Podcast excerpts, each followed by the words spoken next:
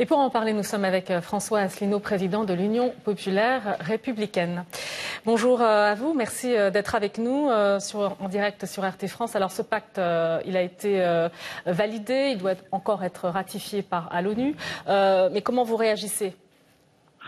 Moi, d'abord, ce que je note, c'est qu'il y a 193 États aux Nations Unies, que l'on nous dit, d'après les dépêches de presse, qu'il y aurait une 150 États qui seraient présents à Marrakech. Ça veut donc dire que 25% des États n'y seraient pas.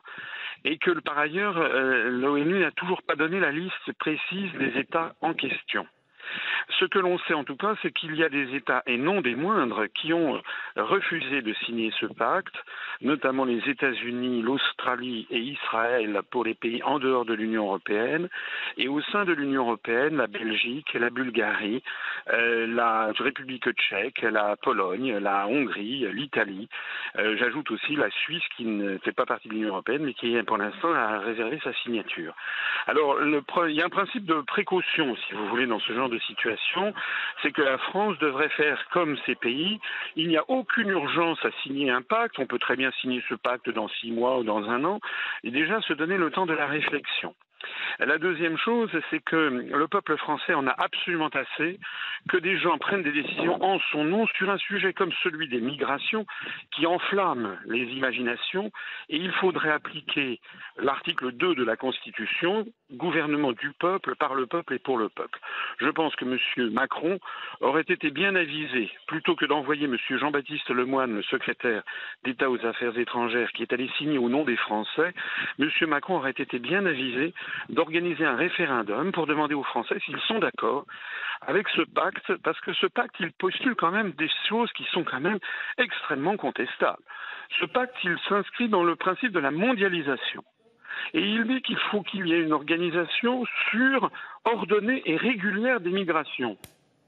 Mais pourquoi, pourquoi une organisation régulière des migrations En fait, on peut pardonnez-moi, mais on a tous encore euh, en, tête euh, ces images, et vous aussi certainement, de, ces migrants qui sont vendus comme esclaves en Libye. Ça veut dire quoi Qu'il ne faut rien faire du tout? Il ne faut pas ne rien faire du tout, mais déjà il faudrait s'intéresser aux filières en question. Qui est-ce qui organise ces filières?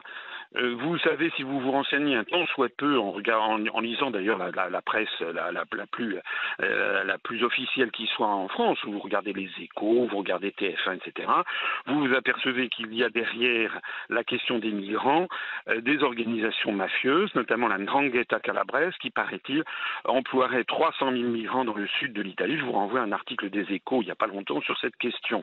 Et il faudrait savoir aussi qui organise les financements de ces opérations. Alors là où je suis d'accord, c'est qu'il faut favoriser le développement des pays du Sud, bien entendu, mais encore une fois, j'insiste sur l'idée qui se cache derrière ce pacte de faire de un principe fondamental qui serait l'idée de la péremption des États-nations.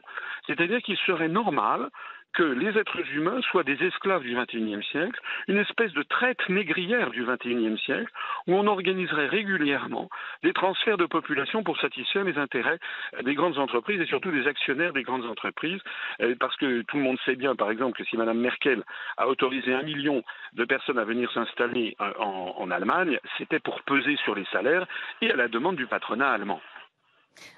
Euh, François Asselineau, euh, pour, terminer euh, ce texte, il, concerne la coopération pour justement tenter de trouver une solution à, cette crise migratoire et il est censé quand même préserver les politiques nationales en, matière de, migration. Qu'est-ce que vous en pensez? Oui, j'ai lu ça. J'ai dit que on dit que ce pacte ne serait pas contraignant. S'il n'est pas contraignant, à quoi il sert? Il ne faut pas exagérer. Et s'il n'était pas contraignant, comment se fait-il que de très grands pays comme les États-Unis, l'Australie, la Pologne, l'Italie, l'Autriche, etc., refusent de le signer? Il ne faut pas exagérer. Alors bien sûr, vous savez, comme dans beaucoup de textes internationaux, on trouve une chose et son contraire.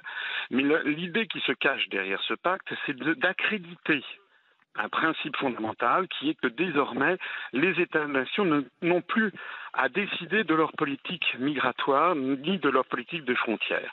Et en fait, je l'ai dit, il s'agit d'accréditer dans l'idée progressivement, vous savez, c'est la technique du salami, tranche par tranche, on accrédite l'idée eh qu'il n'y a pas euh, qu'un État-nation n'a plus à s'occuper de ces questions et qu'il est normal qu'il y ait des grands flux migratoires réguliers et ordonnés. Hein. c'est ça qui est important.